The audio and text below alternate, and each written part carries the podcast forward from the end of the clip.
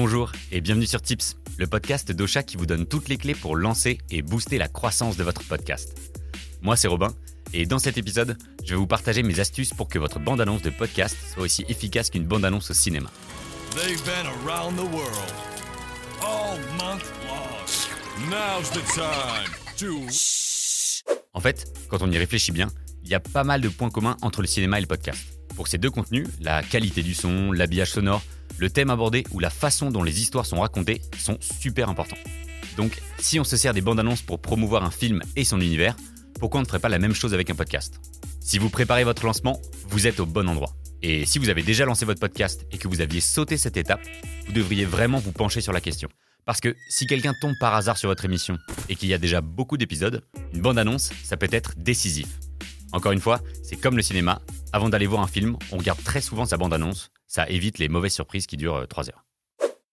Non seulement votre bande-annonce a un format différent de vos épisodes de podcast, mais les plateformes d'écoute la repèrent et lui donnent une place toute particulière.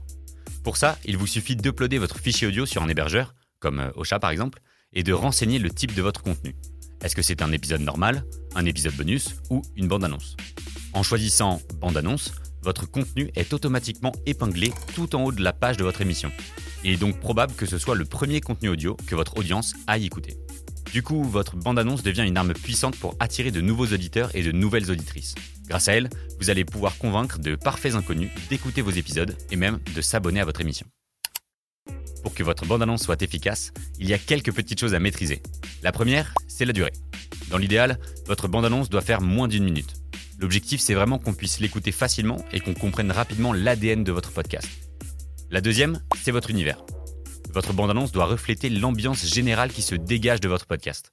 Par exemple, si vous traitez de sujets d'actualité très sérieux, n'essayez pas d'être drôle.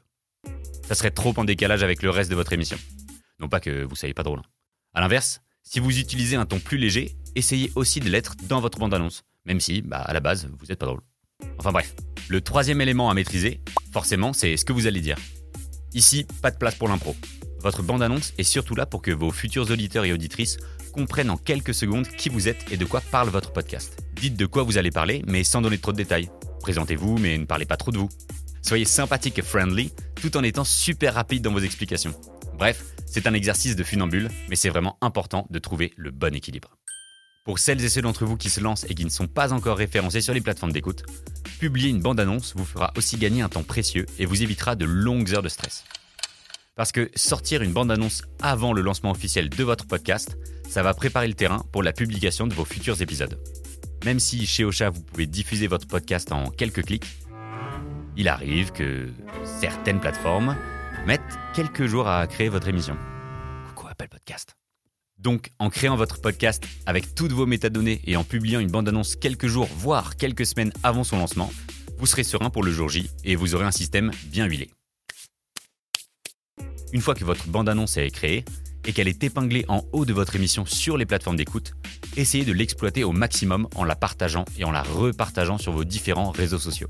Vous pouvez même la convertir en vidéo avec de jolis audio waves pour attirer l'œil des personnes qui scrollent sur les réseaux. C'est toujours beaucoup plus efficace que de simplement partager un lien et ça vous ramènera plus d'écoute. Pour vous donner un exemple très concret, je vous invite à aller écouter la bande-annonce de Tips.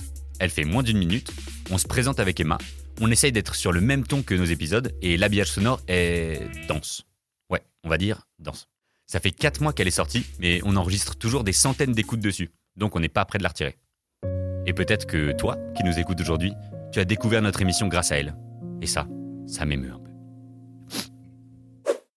Et voilà, cet épisode de Tips est terminé. On espère qu'il vous a plu. Si c'est le cas, n'hésitez pas à le partager autour de vous ou même à partager notre bande-annonce pour que d'autres puissent découvrir notre émission et qui sait, peut-être lancer leur propre podcast. Aujourd'hui, on aimerait remercier Concombre68 pour son commentaire sur Apple Podcast.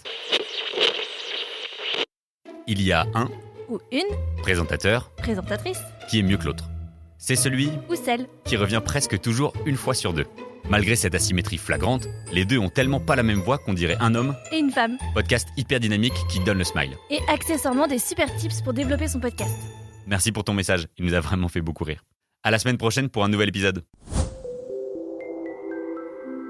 Osha Originals. Cette émission vous a été proposée par Ocha, la première plateforme française d'hébergement et de marketing du podcast.